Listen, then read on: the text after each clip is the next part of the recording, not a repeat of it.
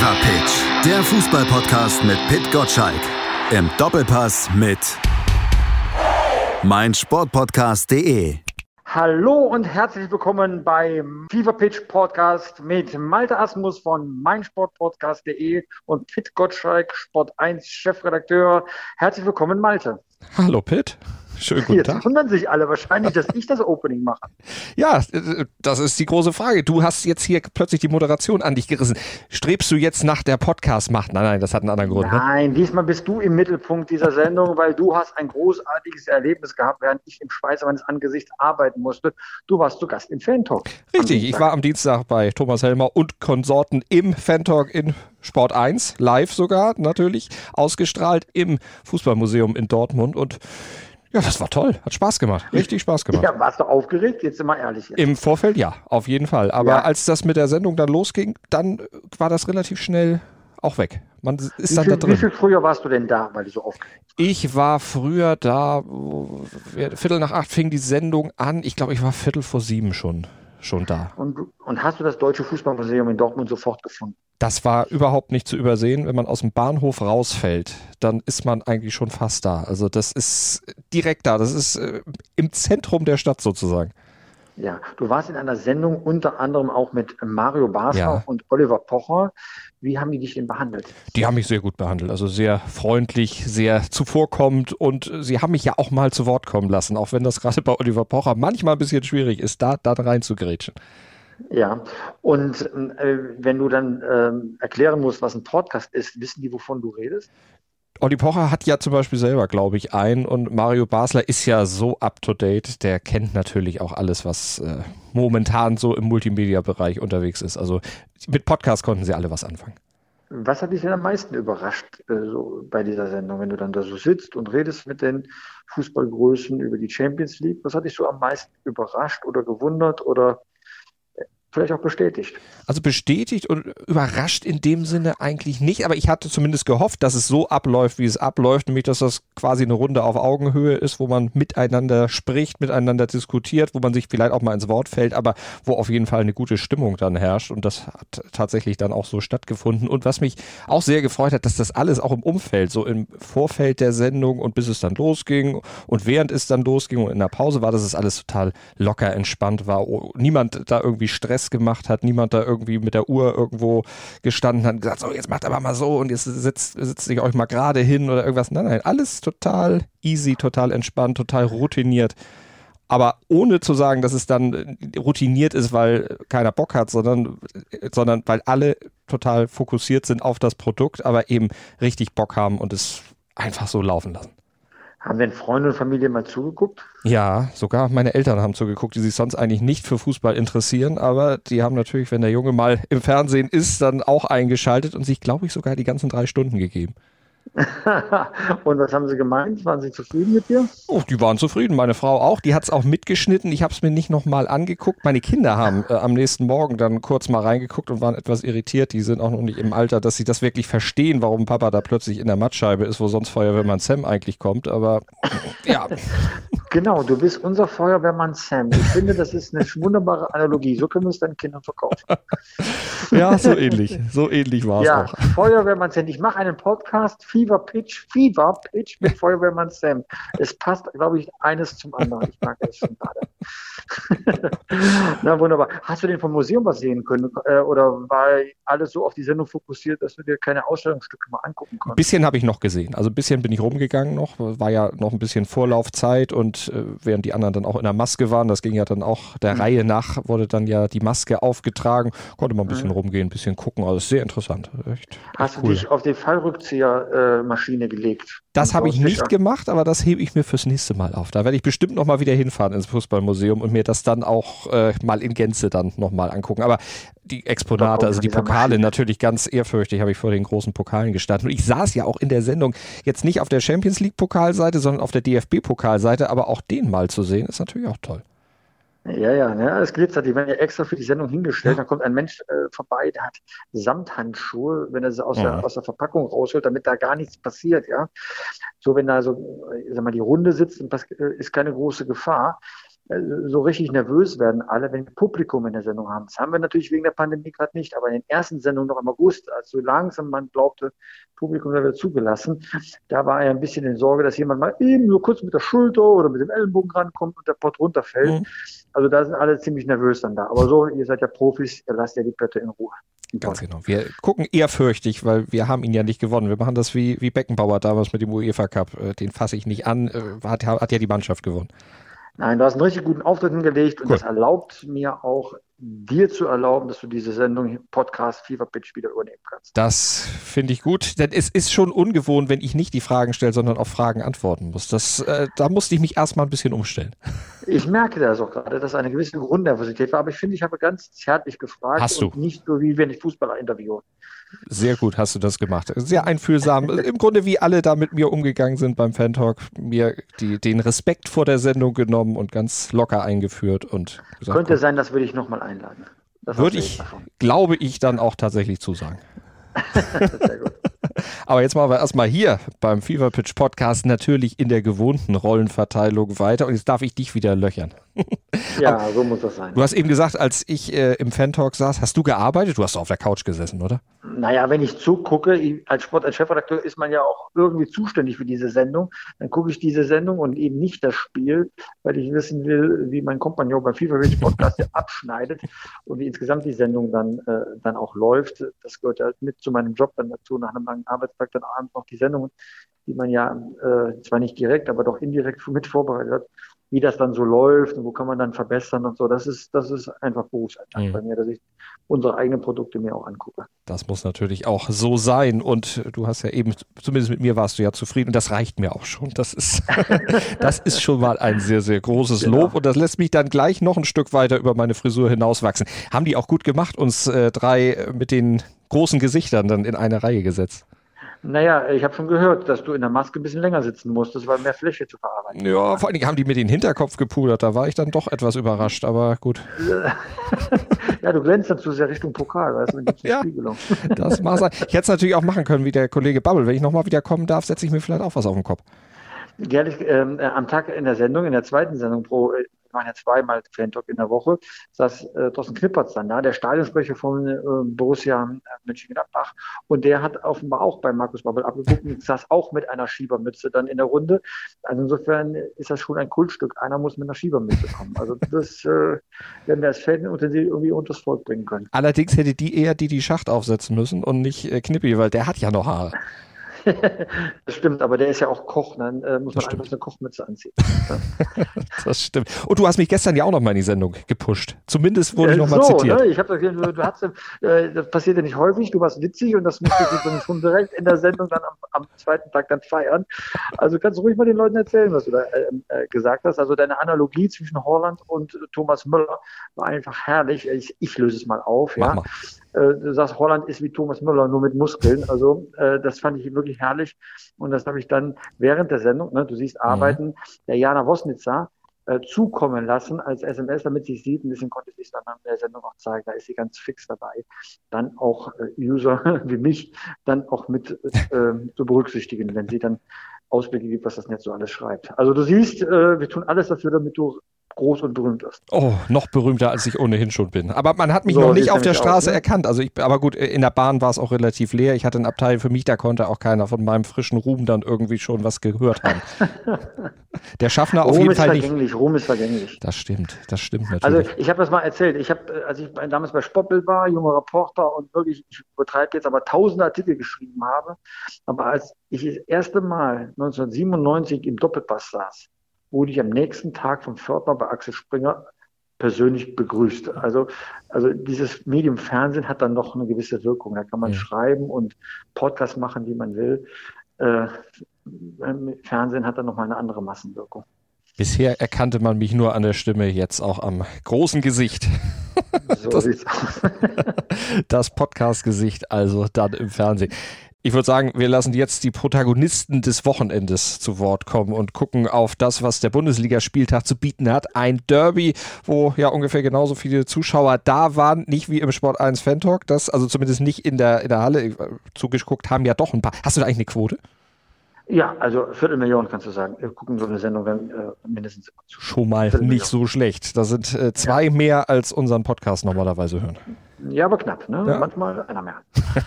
nee, aber Dortmund äh, gegen Schalke, beziehungsweise Schalke gegen Dortmund, so rum ist ja in diesem möglicherweise letzten Derby für lange Zeit dann die Konstellation. Ein Derby ohne Zuschauer. Ist das ein Derby oder ist es keins?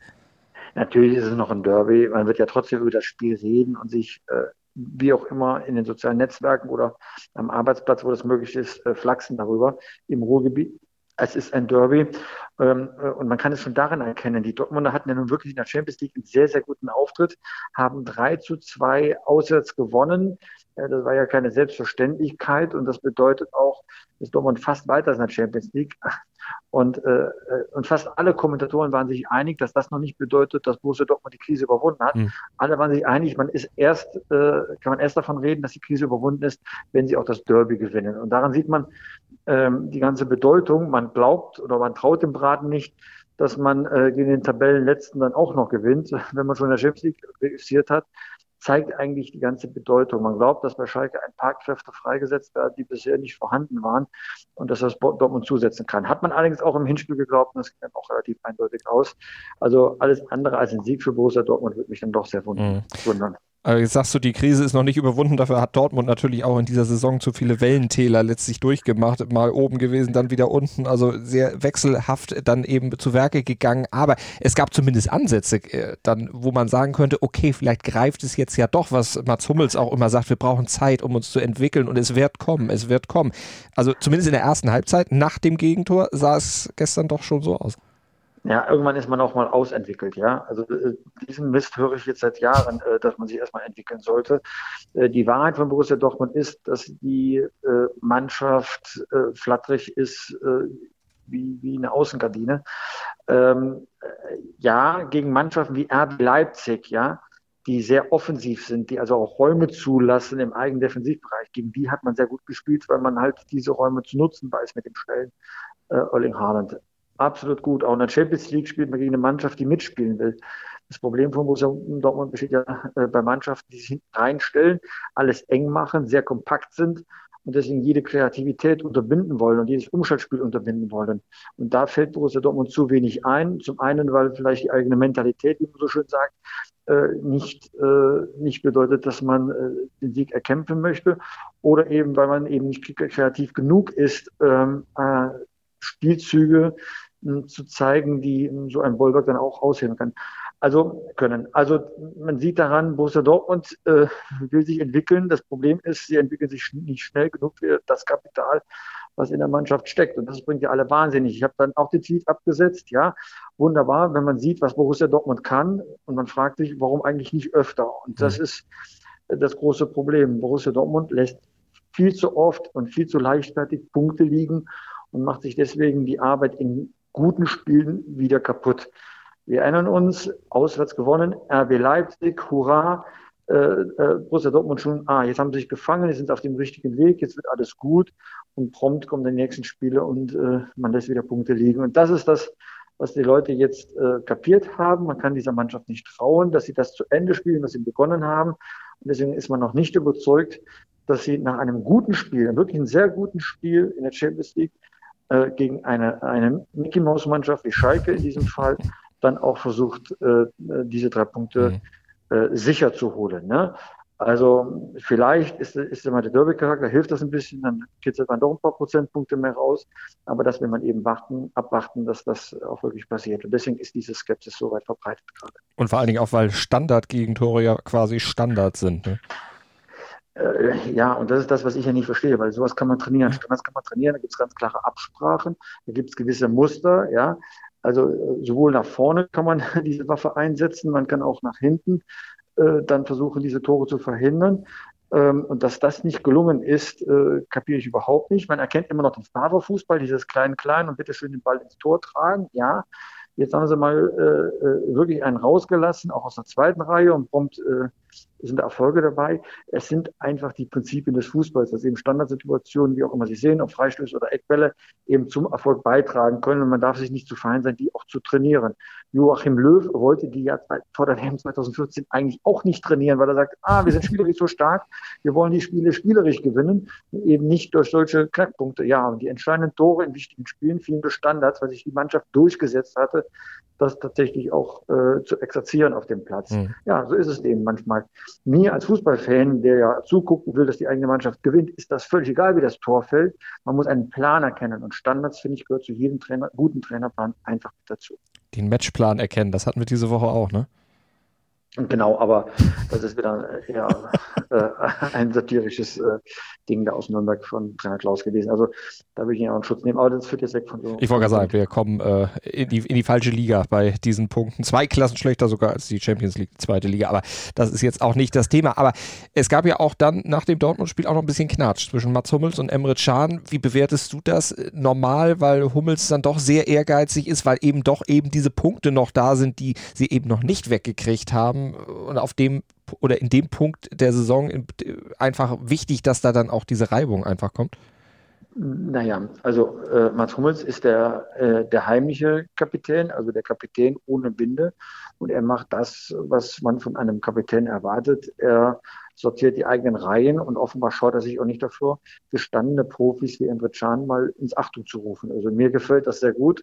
Äh, weil viel schlimmer wäre ja das Gegenteil. Äh, er kümmert sich nicht drum, dann wäre die Mannschaft tot. Mhm. Also solange es Krach, Bumm und äh, äh, Reiberei gibt, bedeutet das auch nur, äh, oder nicht, also nicht nur, sondern bedeutet das vor allem, dass die Mannschaft lebt. Und das ist ein wichtiges Signal, dass da gesendet wird, dass da der Kampf um die Champions League Plätze noch nicht äh, aufgegeben wird.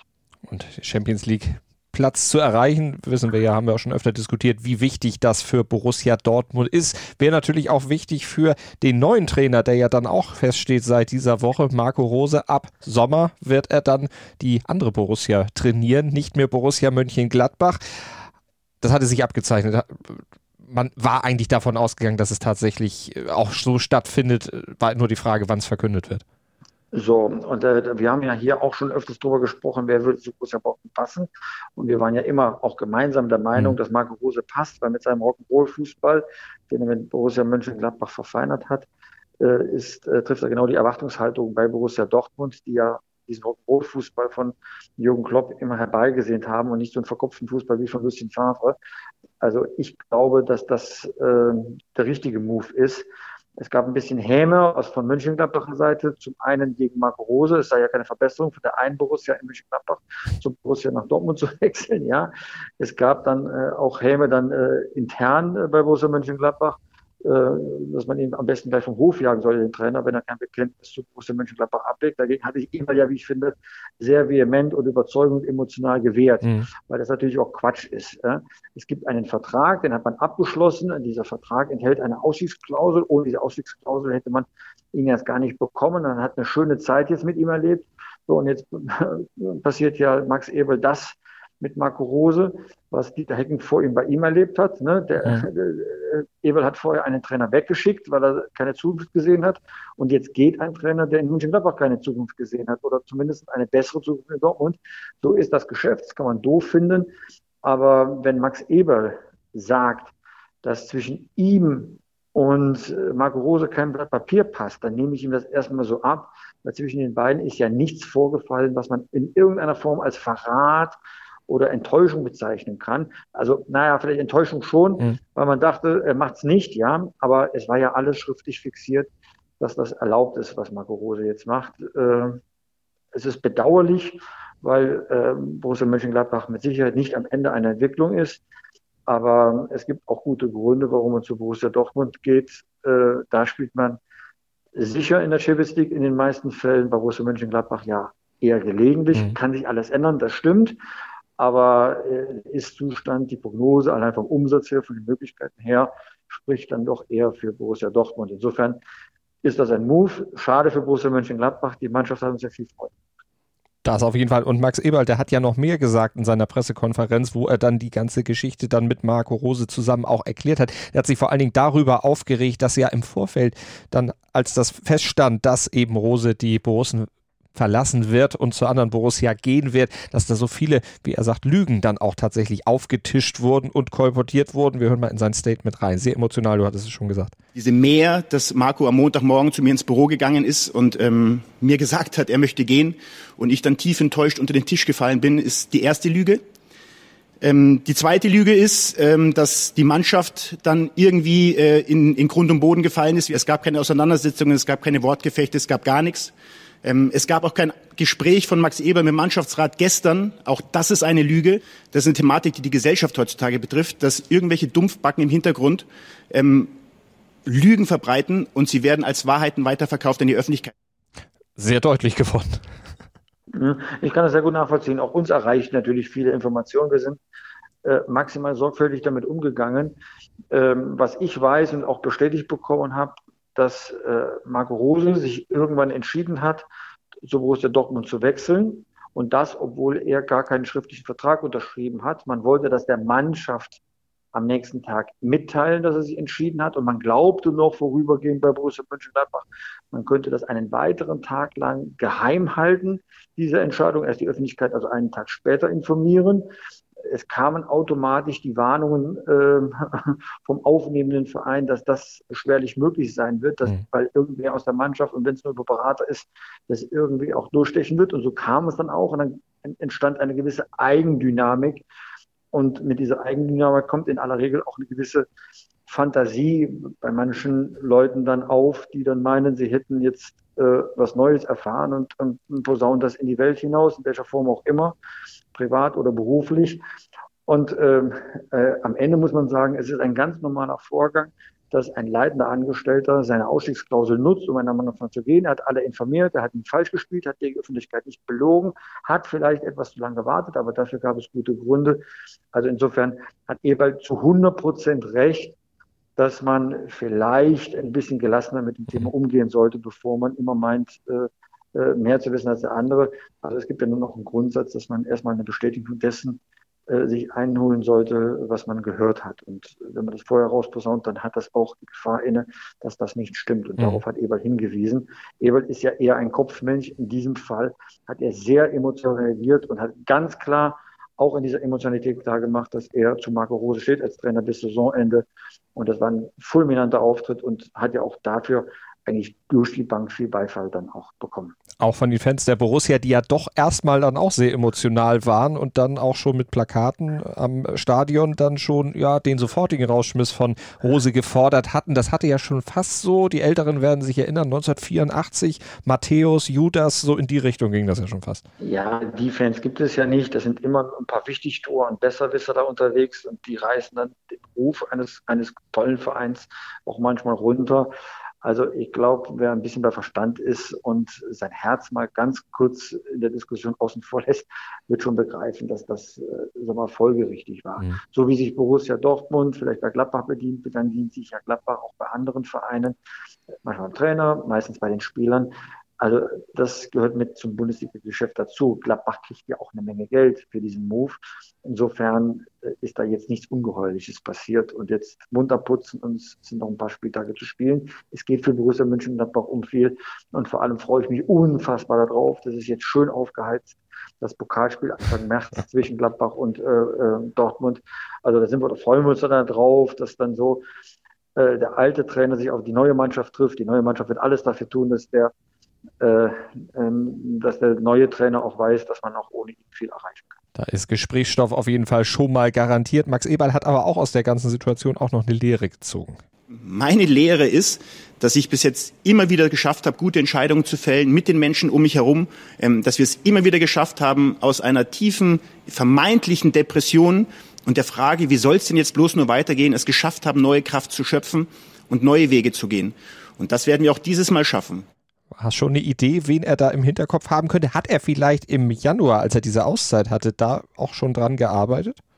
Also mit Sicherheit. Ich glaube, äh, dass das Risiko bestand, äh, dass äh, Marco Rose zu Borussia Dortmund geht, wusste er seit der Entlassung von Lucien Favre bei Borussia Dortmund. Ähm, niemand in der Branche nahm sich ernsthaft an, dass Edin Terzic als Trainer bei Borussia Dortmund eine, also als Cheftrainer eine Zukunft hat und dass Marco Rose ein begehrtes Ziel ist, übrigens nicht nur bei Borussia Dortmund, hm. äh, wird ihm nicht verborgen geblieben sein. Ja, darüber hat er nachgedacht, äh, hat das analysiert. Also er wird auch nicht die Füße hochgelegt haben dann in seinem, in seinem Sabbatical-Monat. Also davon kann man immer ausgehen. Und mein Favorit ist Jesse March, äh, Trainer von äh, in Salzburg. Ähnlicher Typ, Rock'n'Roll, passt sehr gut rein, wird nahtlos dann auch übernehmen können. Wenn er den einigermaßen kriegen kann, wird das der neue Trainer von Borussia Mönchengladbach. Und das, was Marco Rose noch gesagt hatte, wenn ich sage, es kommt kein Spieler mit, kommt auch keiner mit. Also wird sich Borussia Dortmund nicht auch noch am Spielermaterial von Gladbach äh, bedienen. Tyram war ja im Gespräch. Ja, das Wort steht jetzt erstmal. Ne? Ja. Daran wird man gemessen. Ob das dann wirklich so kommt, warten wir es mal ab. Das werden wir natürlich überprüfen. Und glaubst du, dass diese jetzt schon feststehende Trainerverpflichtung von Dortmund jetzt schon Auswirkungen auf die aktuelle Mannschaft bei Borussia Dortmund hat? Naja, man will sich da präsentieren und äh, wenn ich so Spieler wäre bei Borussia Dortmund, würde ich mir überlegen, oh, passe ich das System, das ich von Marco Rose kenne, welche, welche Möglichkeiten hätte ich? Also äh, da wird jetzt äh, ähm, sag mal, das Vortanzen äh, schon beginnen. Ähm, ich glaube schon, dass es äh, auch einigen personalen, personellen Aderlass geben wird bei Borussia Dortmund, weil diese Mannschaft hat ja so wie sie da ist. Zwar viele junge Leute, aber nicht unbedingt eine Zukunft mhm. als Mannschaft. Die Spieler schon als Mannschaft, weil dafür hat, äh, wir haben ja am Anfang des Gesprächs darüber geredet, zu viele Schwächen offenbart, ja. also viele Mentalitätsprobleme. Ja, ich nenne mal als Beispiel nur Julian Brandt. Ja, als er geholt wurde vor Leverkusen, da habe ich wirklich gesagt, Mensch, das ist ein richtig guter Move, 25 Millionen, das kann man durchaus mhm. machen, toller Nationalspieler. Ja, ich sehe keine Fortentwicklung, da passiert überhaupt nichts mit dem, das ist ein Stück totes Fleisch auf dem Rasen und äh, wenn dann sozusagen dort keine Action passiert, ja, dann muss man auch mal die Entsch harte Entscheidung treffen, Junge, du hast hier keine Zukunft, du kannst auf dem Level, das ihr hier braucht, eben keinen Mehrwert bieten. So, dann ist es halt auch vorbei. So mhm. einfach ist das. Ähm, ich hoffe mal, dass Borussia Dortmund in diesen Modus kommt, knallhart dann auch sich zu trennen, nicht nur mit dem Trainer, sondern auch von einigen Spielern. Da werden einfach bei einigen Spielern die Grenzen aufgezeigt. Allerdings ist Rose natürlich auch dafür bekannt, solche Fälle wie Brand jetzt vielleicht dann doch wieder in Schuss bringen zu können. Äh, genau, das wird jetzt passieren. Brandt wird jetzt zeigen wollen, dass er nur den richtigen Trainer braucht, um seine Stärken einbringen zu können. Das meine ich eben genau mit ja. Vortanzen.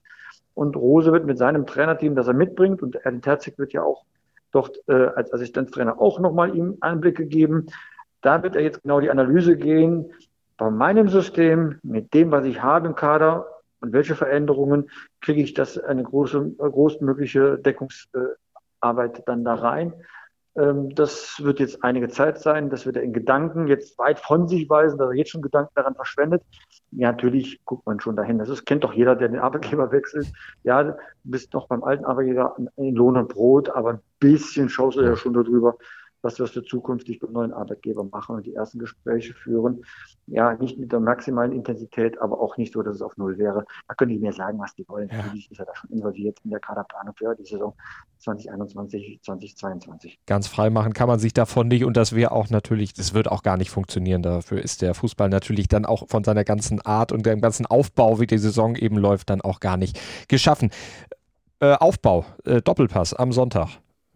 Derby natürlich. Wir, wir haben ja das große Derby ähm, äh, am, am, Samstagabend und äh, wir dachten, wir holen mal jemanden, der sich ein bisschen rar gemacht hat, der auch nicht ganz unbeteiligt ist, dass Schalke 04 dasteht, äh, wo Schalke 04 steht, aber auch eine Dortmunder Vergangenheit hat. David Wagner wird bei uns zu Gast sein. So, wenn ich das richtig überblicke, der erste Fernsehauftritt seit seiner Entlassung ja. im Herbst ähm, 2020 bei Schalke 04 wird sicherlich ein bisschen was zu erzählen haben. Am Sonntag dann um 11 im Doppelpass auf Sport 1. Montag gibt es den Fever Pitch Newsletter wieder und unseren Podcast gibt es dann am nächsten Donnerstag wieder. Hast du noch letzte Worte, Pitt?